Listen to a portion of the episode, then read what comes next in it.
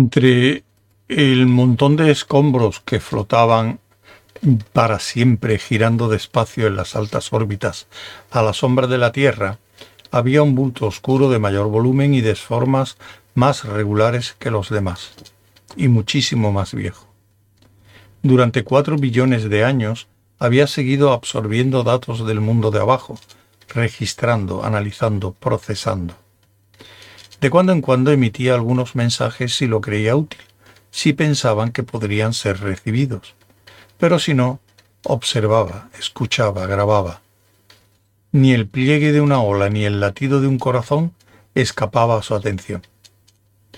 Aparte de eso, nada se había movido en su interior en cuatro billones de años, salvo el aire que seguía circulando y las motas de polvo que bailaban en un remolino sin fin.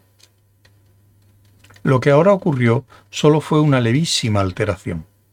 Calladamente, sin alboroto, como una gota de rocío se precipita del aire a una hoja, en una pared que había sido gris durante cuatro billones de años apareció una puerta. Una puerta blanca, corriente, con un pequeño y abollado llamador de bronce. Este acontecimiento silencioso también fue registrado e incorporado al continuo flujo de proceso de datos que la nave efectuaba de manera incesante.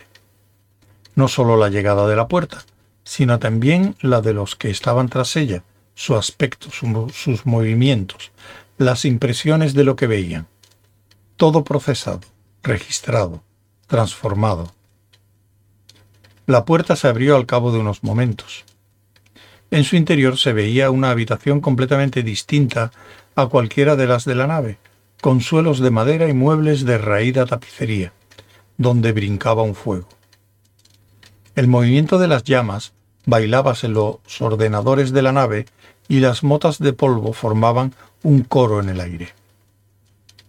En la puerta apareció una silueta voluminosa y lúgubre, en cuyos ojos bailaba ahora un destello. Cruzó el umbral, se adentró en la nave y su rostro quedó súbitamente inundado de una calma que había añorado creyendo que nunca la volvería a experimentar. Tras él salió un hombre de más edad, menor estatura y pelo blanco y rebelde. Al pasar del reino de sus habitaciones al ámbito de la nave, se detuvo y parpadeó maravillado. Lo siguió un tercer hombre, tenso e impaciente, con un largo abrigo de cuero de amplios faldones. Se detuvo a su vez, momentáneamente estupefacto por algo que no entendía. Con una expresión de la más absoluta perplejidad, echó a andar observando las polvorientas y grises paredes de la vieja nave. Por fin llegó el cuarto, un hombre alto y delgado. Se inclinó al salir por la puerta y casi al instante se detuvo como si hubiese tropezado con un muro. Y en cierto modo así había sido. Quedó paralizado. Si alguien le hubiese visto la cara en aquel momento, le habría resultado más que evidente que estaba viviendo el acontecimiento más asombroso de toda su existencia. Cuando de nuevo se movió, despacio, empezó a caminar de una manera curiosa, como si nadase a cámara lenta. El menor movimiento de su cabeza parecía enviar a su rostro nuevas oleadas de temor reverente. Los ojos le rebosaban de lágrimas y, maravillado, se quedó sin aliento. Dirk se volvió y le miró para que no se rezagase. ¿Qué te pasa? le gritó por encima del ruido. La música, murmuró Richard.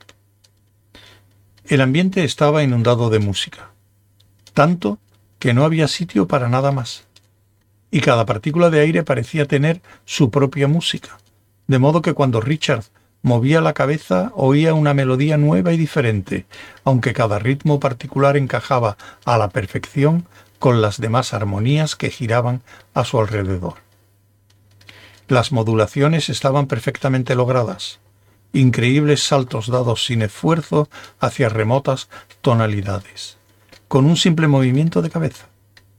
Nuevos temas, nuevos flecos de melodía, en perfecta y asombrosa proporción, se desgranaban continuamente en el incesante conjunto. Grandes y lentas oleadas de movimiento, vibrantes de frenéticos bailes, retozos ligeramente chispeantes que brincaban en las danzas, largas y enmarañadas tonadas cuyo final era tan semejante al principio que se mordían la cola, se volvían del revés, se ponían patas arriba y luego se precipitaban de nuevo en pos de alguna otra danzante melodía que sonaba en una parte lejana de la nave.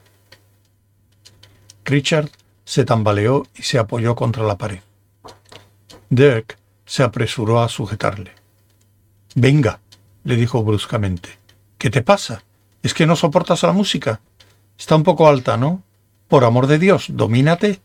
Aquí hay algo que no entiendo, que no encaja. Vamos. Echó a andar tirando de Richard, pero enseguida hubo de cargar con él porque se derrumbaba cada vez más bajo el peso abrumador de la música. Las visiones que en su mente entretejía el vibrante millón de melodías formaban un caos cada vez más tumultuoso, y cuanto más se ramificaba, más se engarzaba con el anterior y el siguiente, hasta que todo se convirtió en una inmensa explosión de armonía que se difundió por su mente con mayor rapidez de la que cualquier imaginación podría soportar. Y entonces todo fue más sencillo, en su imaginación retosó una sola melodía que captó toda su atención. Era una música que empapó todo el flujo mágico, dándole forma y contorno, vida, altura y hasta la propia esencia. Con fuerza vibrante, briosa al principio, se hacía más lenta para después efectuar nuevos y más difíciles giros. Parecía zozobrar en remolinos de duda y confusión, que de pronto se fundían en los primeros rizos de una nueva y gigantesca ola de energía que irrumpía gozosamente desde el fondo. Muy despacio, Richard empezó a desmayarse. Estaba tumbado muy quieto. Se sintió como una esponja empapada en parafina y puesta a secar al sol. Se sintió como un caballo viejo quemándose entre la neblina del sol. Soñó con aceite suave y fragante, con mares oscuros de altas olas.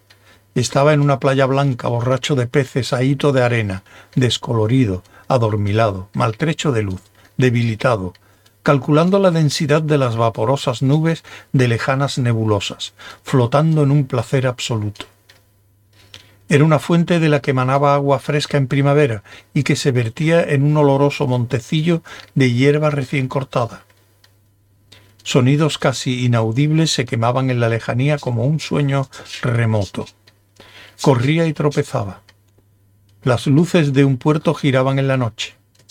Como un espíritu oscuro, el mar golpeaba infinitesimalmente la arena, destellante, inconsciente.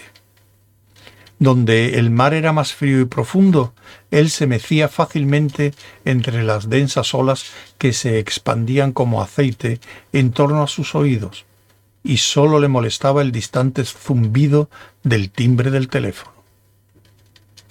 Poco a poco comprendió que el distante zumbido del timbre del teléfono era que sonaba un teléfono.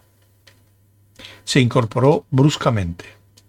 Estaba en una cama individual con las sábanas en desorden, en una habitación pequeña y desordenada que reconocía pero no podía ubicar. Estaba atestada de libros y zapatos. Parpadeó desconcertado. Junto a la cama sonaba el teléfono. Lo cogió. Diga. ¿Richard? Era la voz de Susan, completamente angustiada. Sacudió la cabeza y no recordó nada útil. Diga, repitió. ¿Eres tú, Richard? ¿Dónde estás? Espera un momento, voy a ver. Dejó el teléfono sobre las sábanas arrugadas, donde quedó emitiendo confusas quejas, se levantó tambaleante de la cama, se acercó a trompicones a la puerta y la abrió. Era un cuarto de baño. Lo observó con aire de duda. Lo reconoció, pero tuvo la impresión de que faltaba algo. Ah, sí, debería haber un caballo. O al menos había un caballo la última vez que lo había visto. Atravesó el baño y salió por la otra puerta. Tambaleante, bajó las escaleras y entró en la sala de estar de Reg. Lo que vio le sorprendió.